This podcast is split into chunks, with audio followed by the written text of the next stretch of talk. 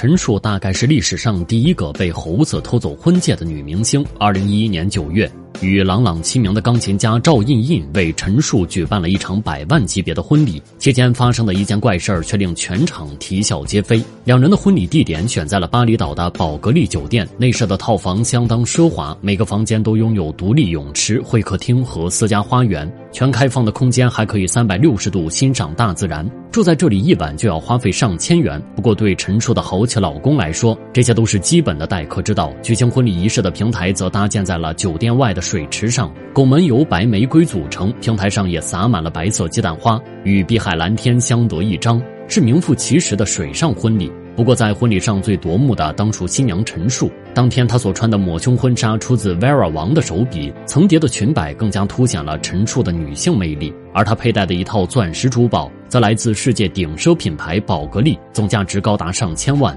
抵得上北京一套房。不仅如此。陈处所穿着的婚鞋上也镶满了水晶，新郎赵胤胤则以一身白色西服作衬，两人看上去仿佛神仙眷侣一般。而赵胤胤也给观礼嘉宾们准备了奢华的酒席，他早早的就在当地的红酒供应商那里精心挑选了一百五十支上好的葡萄酒和香槟，很多都是宝格丽的酒单上没有的顶级品种。招待晚宴的菜也都是赵胤亲自试吃过的，最重量级的婚宴更是在酒店最高档的意大利餐厅摆下。然而在婚礼前。夕赵胤胤和陈数的奢华婚戒却被偷了，一时间所有人都急得团团转。等事后工作人员找到时，盒子已经被咬得稀巴烂。而后所有人都把这场事故的嫌疑犯怀疑到了猴子身上。原来，在宝格丽酒店附近有很多的猴子，经常在清晨、傍晚出现，这也成了宝格丽酒店的一大特色。不过，失而复得的陈数还是包了大红包，奖励找到戒指的工作人员。婚后，两人又在北京举行了答谢宴。彼时，陈数手上佩戴的鸽子蛋大钻戒格外耀眼。不过，这对新人却并没有生小孩的计划。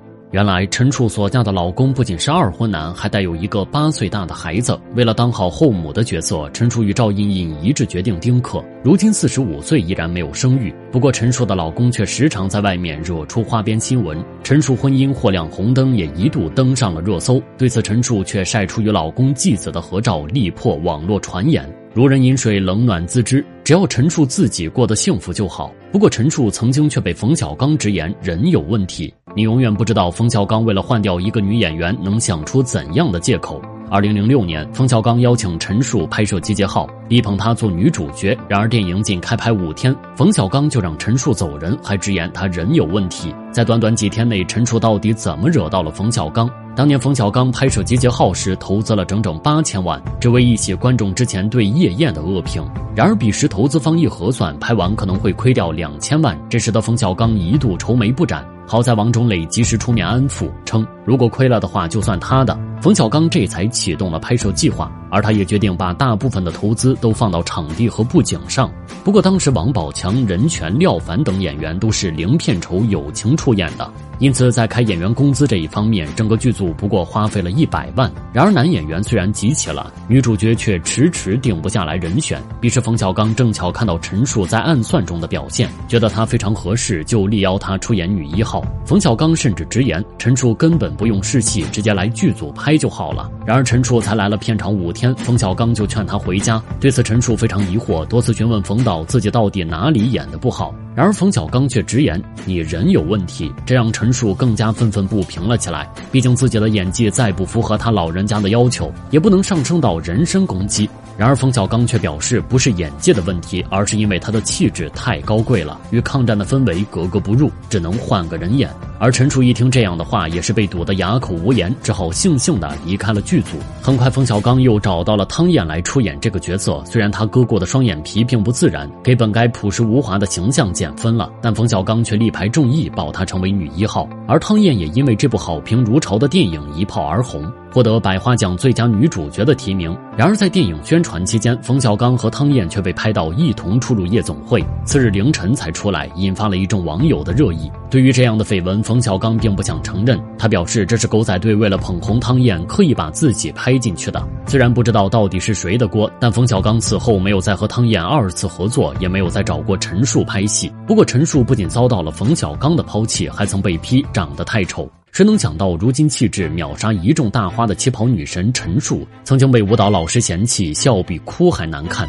二零零六年，陈数在电视剧《新上海滩》中饰演了上海滩第一交际花方艳云。她面容精致，体态优美，一身旗袍的造型婀娜多姿，让很多观众一眼沦陷，风头完全盖过了女主孙俪。而陈数也因此获得了旗袍女神的美誉。此后，许多年代剧都争相找陈数出演女一号，她也凭借精湛的演技多次获得最佳女演员的奖项，坐稳了收视女王的宝座。如今，陈数虽然四十多岁了，但她没有一丝赘肉的身材和浑身散发出的优雅气质，依然为人所津津乐道。但陈数之所以能成为优雅的代名词，不仅跟他出身艺术世家有关，还跟他从小受过的歧视脱不了干系。陈数的父母是湖北黄石市歌舞团的工作者，陈母还是十里八乡有名的大美女。可陈数生来却没有遗传到妈妈的半分容颜，反倒是哥哥拥有一双洋娃娃般的大眼睛。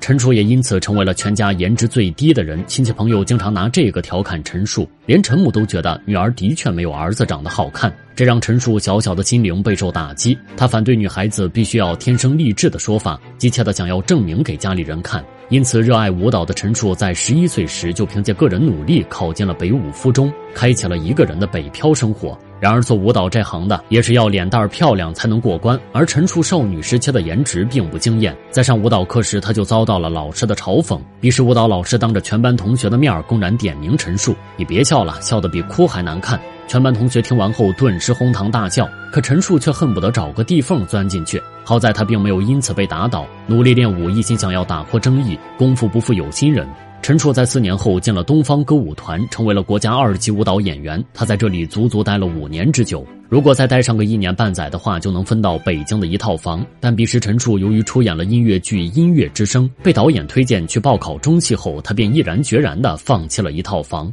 苦学九个月后，考进了中戏表演系。由于那时他已经二十二岁了。很多导演都觉得他太成熟，不愿意找他拍戏。后来还是陈数慢慢摸索到了发展方向，花大价钱拍了一组旗袍写真后，才为自己打开了戏路。不过除了年代剧外，陈数在现代职场剧中也十分出彩。年过四十岁，依然是很多人心中的女神。